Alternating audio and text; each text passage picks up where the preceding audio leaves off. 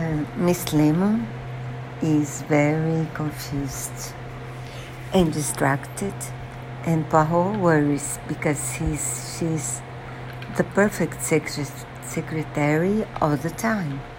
And then she finds, he finds out that she has a sister, and her sister wonders what is happening uh, in the pension where she works because many strange things have been happening lately.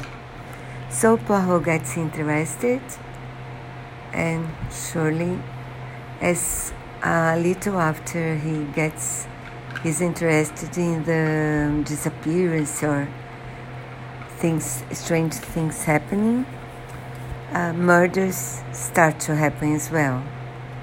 So that's it. I did not like this book that much because maybe because I prefer family mysteries and the people that uh, live in the pension are not really uh, are not relatives.